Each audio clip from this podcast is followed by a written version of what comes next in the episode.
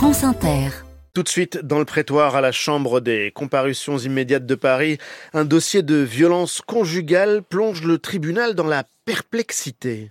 Oui, en apparence, c'était un dossier bien ficelé, décrit dans un appartement, des voisins qui appellent la police, l'homme est placé en garde à vue, il comparaît donc moins de 48 heures plus tard, la chaîne pénale a bien fonctionné. Mais rembobinons. Dimanche dernier, vers 22h30, les résidents de cet immeuble de Habut Montmartre entendent des hurlements dans un appartement du cinquième étage. Depuis son balcon, un voisin voit clairement un homme maintenir une femme contre la rambarde, fenêtre ouverte, comme s'il voulait la faire basculer dans le vide. Il se manifeste, le couple rentre dans la chambre, le voisin prévient la police, les agents arrivent, José et Jade ouvrent la porte, ils sont calmes, expliquent tous les deux qu'ils se sont disputés très fort, oui, mais que tout va bien.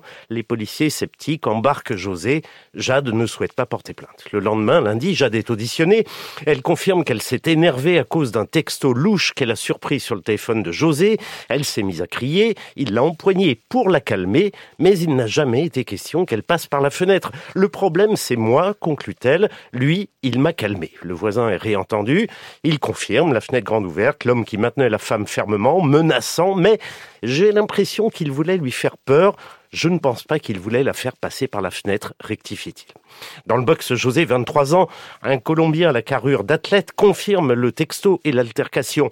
Elle a perdu le contrôle, elle est devenue agressive avec elle-même, elle a pris un couteau pour se couper. C'est là que je l'ai prise par la main pour lui retirer. Mais est-ce que vous l'avez maintenue dans le vide par la fenêtre? demande la présidente.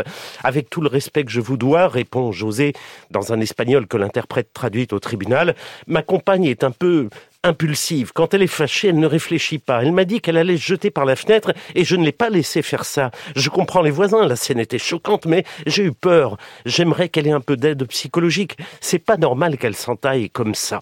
Jade n'est pas venue à l'audience. Impossible d'en savoir davantage. La procureure en est convaincue. On retrouve ici malheureusement les récits classiques de violence conjugale. Une victime qui ne veut pas déposer plainte, ni voir de médecin, et un auteur qui nie, qui dresse le portrait d'une femme folle et hystérique.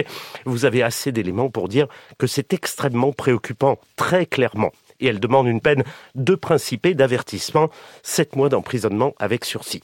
J'ai pas la même lecture, développe l'avocat de José. Madame a raconté exactement la même version que monsieur, et ils ne se sont pas concertés. Il n'y a donc aucun élément pour affirmer qu'elle est sous la contrainte. Monsieur ne comprend pas ce qu'il fait là.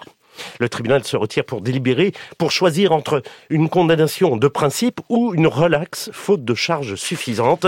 Une demi-heure plus tard, la présidente prononce une relaxe au bénéfice du doute, précise-t-elle. Dans le prétoire, par Jean-Philippe Degnaud du service police-justice de France Inter.